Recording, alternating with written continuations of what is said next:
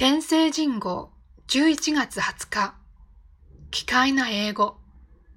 SF 作家小松左京の明日泥棒に機械な日本語を喋る宇宙人が出てくる。五右衛門と名乗るこの人物は様々な話し言葉を大急ぎで防犯記したとのことで登場からこうだ。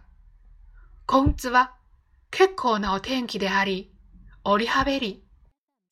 上は洋服で下は袴という人妙な格好も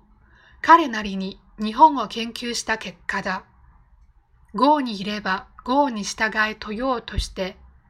何時らのことわざに豪にいればストーブに従えと、実は恐るべき超能力の持ち主なのだが、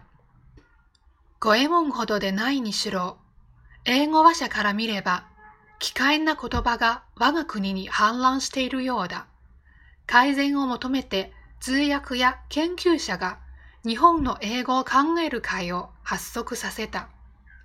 そのウェブサイトを見ると GoTo トラベルがやり玉に上がる。to の後に至るべきは京都や学校といった目的地を表す名詞だからだ。with コロナやハローワークなど和製英語はようによく、必要な情報が外国人に伝わらない恐れがあるという。変な英語もご愛嬌と言ってはいられないか。カタカナ語でもう一つ気になるのは、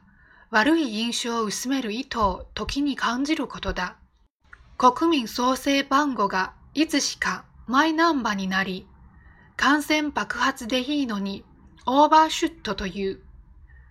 行政発の信号には特に用心したい。今、カタカナで人々を煙に巻くとしたら、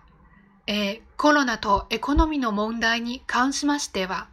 GoTo Eat とマスクを転ばさせることにより、ソリューションを見つけたいかように考えます。